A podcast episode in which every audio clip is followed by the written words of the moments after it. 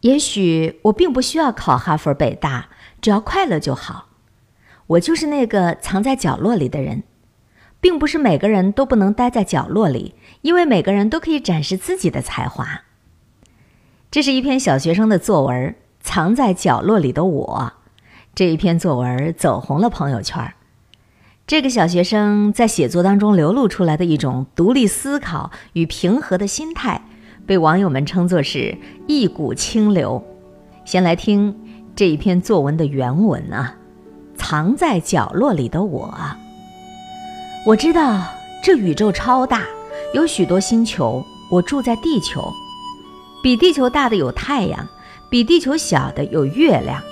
月亮即使比地球小，也人人皆知。但又有几个人知道我呢？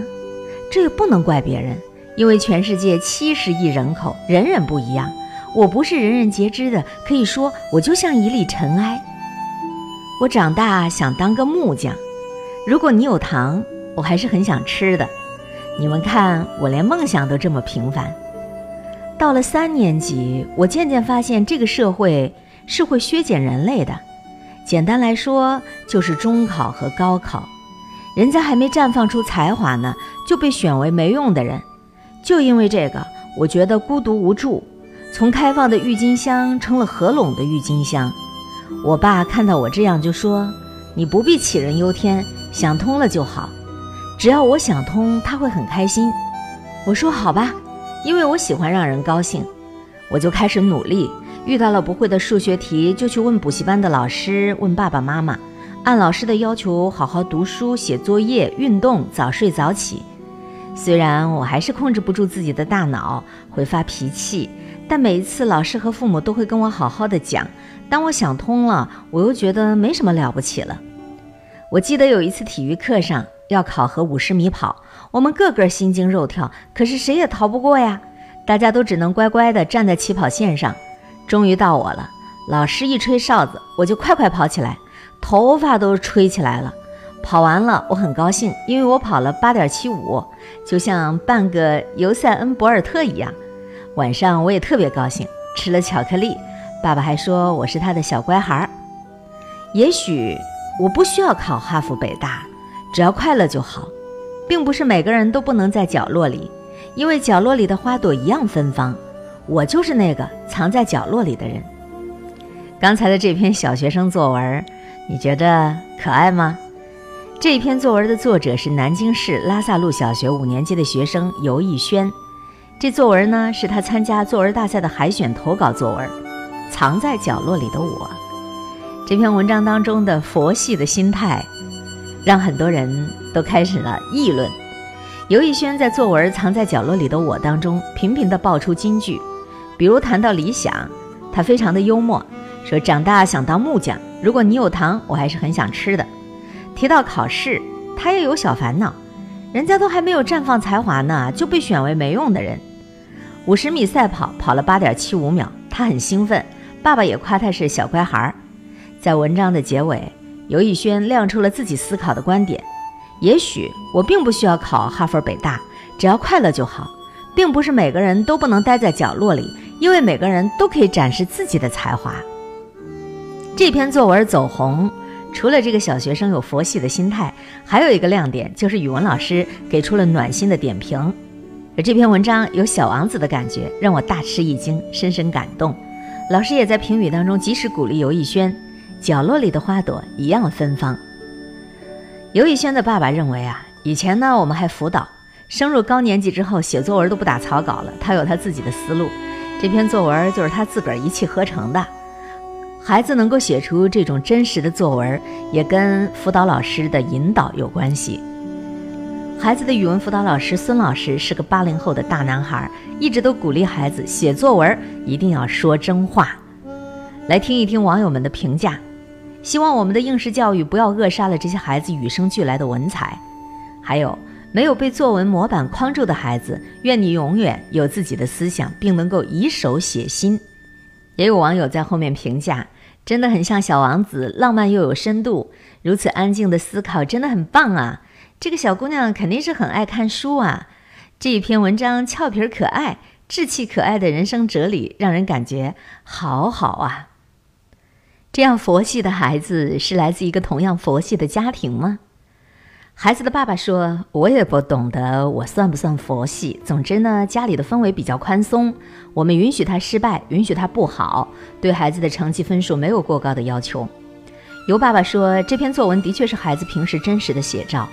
我们家的女儿属于比较单纯的孩子，用网络流行语就是萌萌哒，性格开朗，自尊心也挺强。”尤爸爸告诉记者：“有时候孩子考试成绩不理想，虽然嘴上不说，但会表现得闷闷不乐。”作为家长呢，就会尽力的开导他、劝他，在学习方面，只要尽到自己的最大努力就可以了，能够跟上大部队就行了。他表示，做父母的要有耐心，有一些孩子就是需要等他慢慢长大的，自然而然就能够达到某些要求，千万不能够拔苗助长。长期担任教研工作的朱婷梅老师也称赞这篇作文选材是大视角、小落点。小学生作文通常以描写居多，而这一篇藏在角落里的我以叙述为主，语言老道，能反映出这个孩子在语文方面，甚至是思想方面都是有一定积淀的。朱老师表示，这篇文章对于当下的教育应当有所启发。其实做一个普通人未尝不可。这篇作文能够折射出这个孩子是在自由宽松的环境中生长的，父母允许他藏在角落，甚至允许他有自己的思考。这篇文章最大的亮点在于它的非模式化，甚至语言都是随性的。这样的作文一样可以称得上是一篇佳作。要做路边鼓掌的人吗？人民日报就曾经这样评论佛系青年。几年以前，浙江高考作文题“坐在路边鼓掌的人”也曾经引发热议。题目大致是这样的：作家刘继荣写了一篇文章，说他的女儿在班里成绩中等，却被同学评为最欣赏同学。原因是他乐观、幽默、善良、好相处、守信用。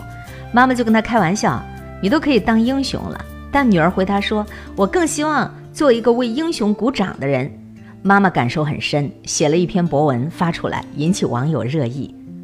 有网友说：“想做一个为别人鼓掌的人。”有网友说：“如果大家都在路边鼓掌，谁去当英雄呢？”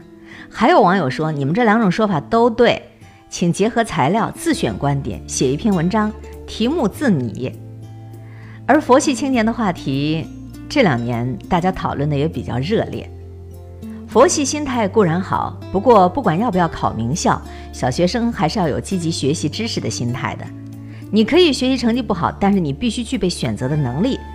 考哈佛、考北大本来就是少数人的路，角落里的芬芳如何绽放，才是我们每个人一辈子的功课。人民日报曾经撰文评论佛系青年。说你处处不坚持，那就只能够淹没于人潮。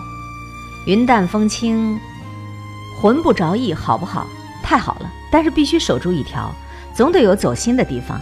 你处处不坚持，事事随大流，那就只能是淹没于人潮，迷失掉自我。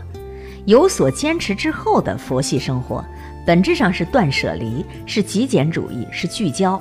是心细做实验，把怀表搁锅里煮；是撞上大树还道歉，不拘小节，不理细物；是所求者大，是把有限的精力集中到一点上，好求一针捅破天。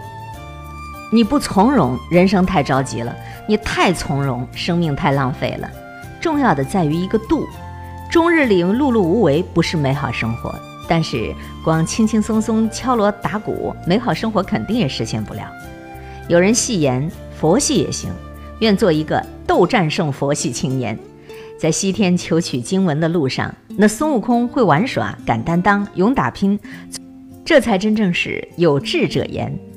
愿我们每个人都做西天路上求取真经的孙悟空吧。刚才和大家一起分享阅读的这篇文字，选自报刊文摘公众账号上的一篇推送。不考哈佛北大，只要快乐就好。小学生佛系作文走红，你怎么看？我不反对所谓的佛系生活，但是佛系生活之前一定是要有定语的，有所坚持之后的佛系生活，你总得有走心的地方吧？不管你如何的佛系，终日里碌碌无为，轻轻松松敲锣打鼓，你的美好幸福生活那肯定是实现不了的。不从容，人生太着急；太从容，生命太浪费。关键在乎于一个度。